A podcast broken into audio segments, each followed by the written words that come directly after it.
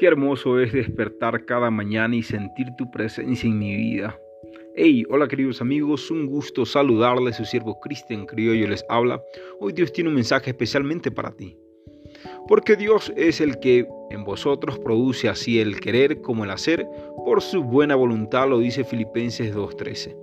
Querido amigo, querida amiga, hoy Dios va a poner en tu corazón la disposición total de acercarte a Él.